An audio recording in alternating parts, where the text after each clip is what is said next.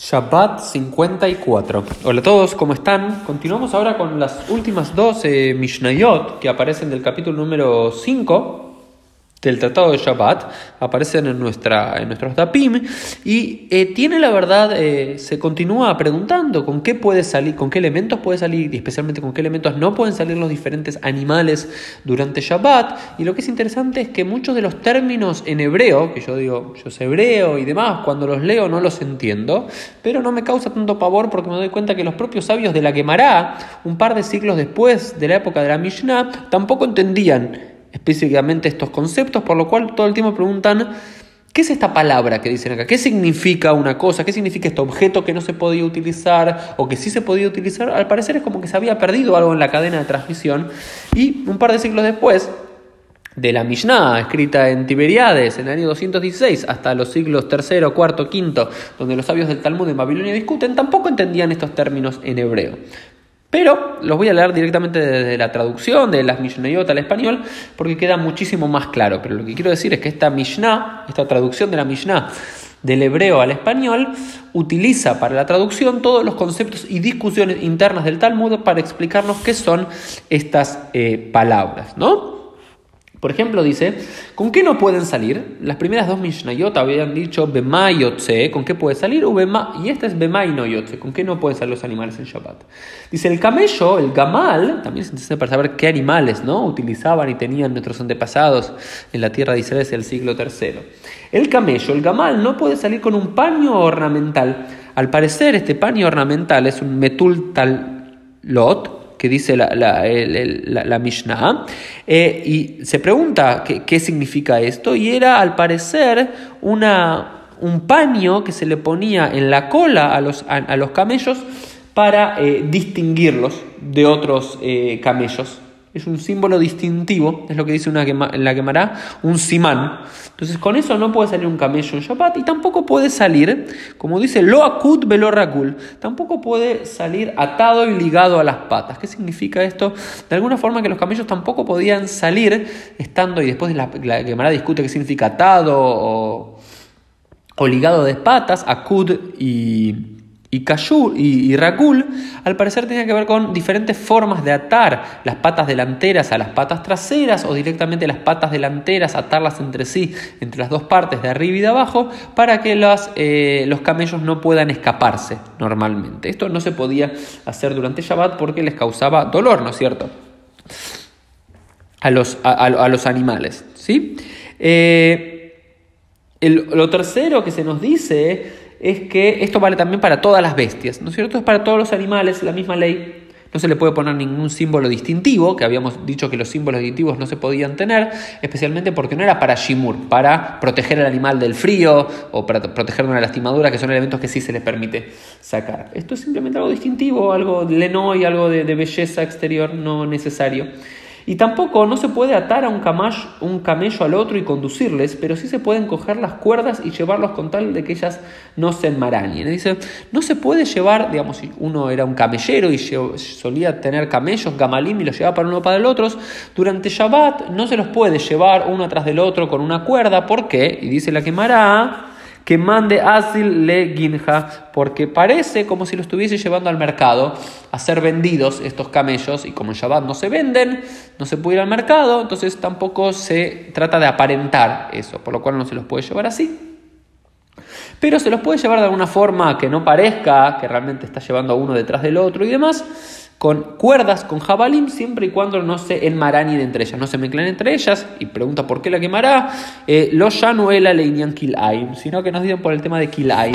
Como ya habíamos dicho, kilaim es la prohibición de mezclar dos eh, objetos o dos animales para hacer... Eh, para trabajar o también dos prendas de ropa como la lana y el lino. Y si había una cuerda que era de lana y una cuerda que era de lino un camello tenía una de lana y otra de lino, no las podía llevar juntas las dos cuerdas por esta prohibición de kilaim. Es media extraña, les quiero decir, la resolución de la quemará, sino que cada uno tenía que llevarlo como en otra mano. Y también aparece una nueva quemará que continúa con varios detalles sobre otras cosas con las cuales no pueden salir los animales en Shabbat. Y son así. El asno, ¿sí? que Shabbat eh, que en hebreo es jamor, otro de los animales populares, ¿no es cierto? Eh, la gente no andaba a caballo usualmente porque la gente no tenía dinero para el caballo, usaba un asno. Hay muchas historias de asnos, de jamorim. El asno no puede salir con una cobertura cuando ésta no la tiene cenida, ni con el cencerro aún estando obturado, ni con el dispositivo en forma de escalerilla en el pescuezo, ni tampoco con las correas de las patas. ¿No? Muchos de estos elementos también la quemará, pregunta para qué se utilizaban. Muchos se utilizaban para que los animales no se lastimen a ellos mismos con sus propios movimientos, otros eran, por ejemplo, esta, esta forma de escalerilla que tenían en el bozo, en, eh, en, la mandíbula, era por si estaban lastimados para que no se rasquen más y no se sigan lastimando. Con todos esos elementos que se utilizaban para cubrir y proteger, no podían salir los asnos eh, durante Shabbat y las gallinas no pueden salir con cintas ni con eh, bandoleritas en las patas. De vuelta eran, dice la quemara, eran para simanim de Abdel Ley Simana, son simanim para eh, identificar de quiénes son esas gallinas y no confundirlas eh, con gallos, con eso no puede salir en Shabbat, eh, los machos cabríos no pueden salir con la carreta que se coloca debajo de su cola, ni las ovejas con el aro de madera, ni el ternero con el yugo, ni la vaca con la piel de erizo y con las correas entre los cuernos, ¿no es cierto? Varias cosas no pueden salir los animales en Shabbat, este es el último punto que es interesante porque vamos a hablar de esto en un instante, es que las vacas, como ya habíamos visto en la quemada de ayer, no podían salir con eh, una correa entre los cuernos. Esa correa entre los cuernos no era para Shimur, no era para protegerse de una cosa, era el lenoi, era simplemente por embellecimiento. Y en Shabbat era considerada una carga innecesaria, por lo cual estaba prohibido por la prohibición de cargar. Sin embargo, se dice al final, la vaca de Rabbi Elazar ben Azariah, ¿sí? un gran rabino de finales del siglo... Eh, uno de la era común, dice, andaba con una correa entre los cuernos, lo cual no era del beneplácito de los sabios. Es decir, ¿sí? que eh, eh, al parecer la vaca de Rabbi Elazar ben Azaria no cumplía con la alajá, es decir, Rabbi Elazar ben Azaria no cumplía con la alajá de quitarle este distintivo, esta cuerda de entre los cuernos a las vacas eh, durante Shabbat. ¿Cómo puede ser? Bueno, y, dice, y esto a los sabios no les gustaba, ¿sí? Shelob y Hamim. Los sabios no estaban de acuerdo con esto, pero aún así, al parecer, Rabbi Lazar Ben Azaria lo hacía. Lo que es muy interesante es que la Gemara nos dice, no, no era de Rabbi Lazar Ben Azaria. No vayamos a pensar que Rabbi Lazar Ben Azaria realmente había de transgredir esta alajá de los sabios, sino que era del vecino de Rabbi Lazar Ben Azaria. Y acá viene la enseñanza quizás más profunda de todo nuestro Tafiomi. Esta vaca que salía aún en Shabbat con esta cuerda entre los cuernos, lo cual estaba prohibido, como habíamos dicho, por ser una carga también del animal en Shabbat, no era, según la quemará de Rabbi Lazar Ben como dice la Mishnah, sino que de su vecino.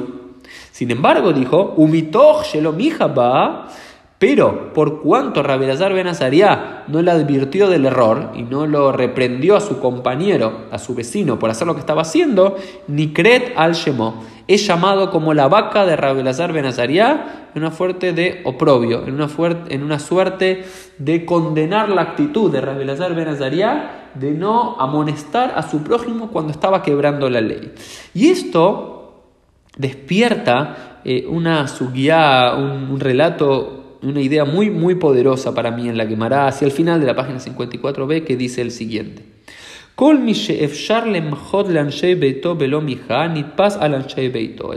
Todo aquel que tiene la capacidad de reclamar, de amonestar, de mostrar el error de los miembros de su casa y no lo hace, es atrapado, es atrapado conjuntamente con los dueños de, con los miembros de su casa cuando cometen errores. Es decir, lo que dice acá es muy, pero muy poderoso. Dice, si alguno de tus hijos, de alguno de los habitantes que viven en tu hogar está cometiendo un error, está cometiendo una transgresión, y vos tenés la capacidad de decirle, no, lo que estás haciendo está mal, y no lo haces, es decir, haces la vista gorda, o no te importa lo que hace el otro, decís, es problema de él, no es problema mío, y no, no te involucrás de alguna forma con esta idea individualista, que cada uno se preocupa por uno, pero por el otro, dice la quemará, vos también sos responsable.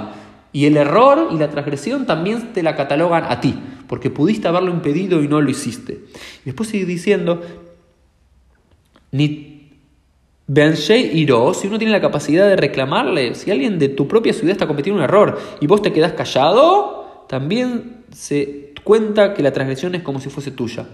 Y si vos tenés la capacidad de Bejola Olam Kuló, ni pasa el Olam Kuló, y si tenés la capacidad de eh, impedir que alguien en cualquier lugar del mundo, no importa si no sea tu familia, no importa si sea tu ciudad, está cometiendo un error, está cometiendo una transgresión, y vos te quedás callado, y vos no le advertís el error, y vos no, le decís que trate de mejorar y de cambiar, aunque sea del mundo, aunque sea no, sea ni de tu casa ni de tu hogar, y vos tenés la posibilidad de decirle algo y de advertirle el error y no lo haces, no te quedas callado, esa transgresión se adscribe a tu nombre, como la vaca de Rabelazar Ben Azaria, que no era de él, que era de su vecino, pero como él no le dijo nada, se la adscribieron a su nombre. Y creo que esto es una idea muy, muy poderosa, no para que cada uno de nosotros se convierta el juez de su vecino y vaya con el dedito acusador a decir lo que está haciendo está mal, sin embargo, para enseñarnos a cada uno de nosotros que somos responsables de nuestro prójimo que somos responsables de las cosas, de los errores de la gente de nuestro hogar, de nuestra ciudad, de nuestra comunidad y del mundo, si sabemos que alguien está haciendo algo mal, si sabemos que alguien está actuando de forma incorrecta, si sabemos que alguien está lastimando al otro,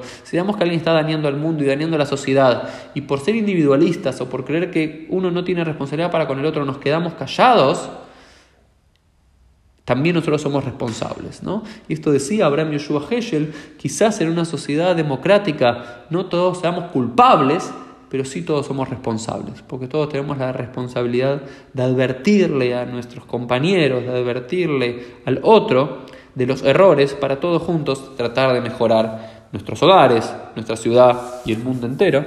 Y esto es algo que también podemos aprender de la quemará. Nos vemos mañana en un nuevo Dafio